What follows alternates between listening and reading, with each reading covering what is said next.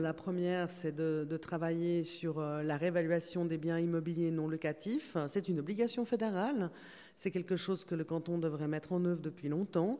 Et euh, si simplement ils avaient adapté euh, ces montants depuis longtemps, euh, c'est aujourd'hui à peu près 250 millions de recettes supplémentaires dans les caisses de l'État.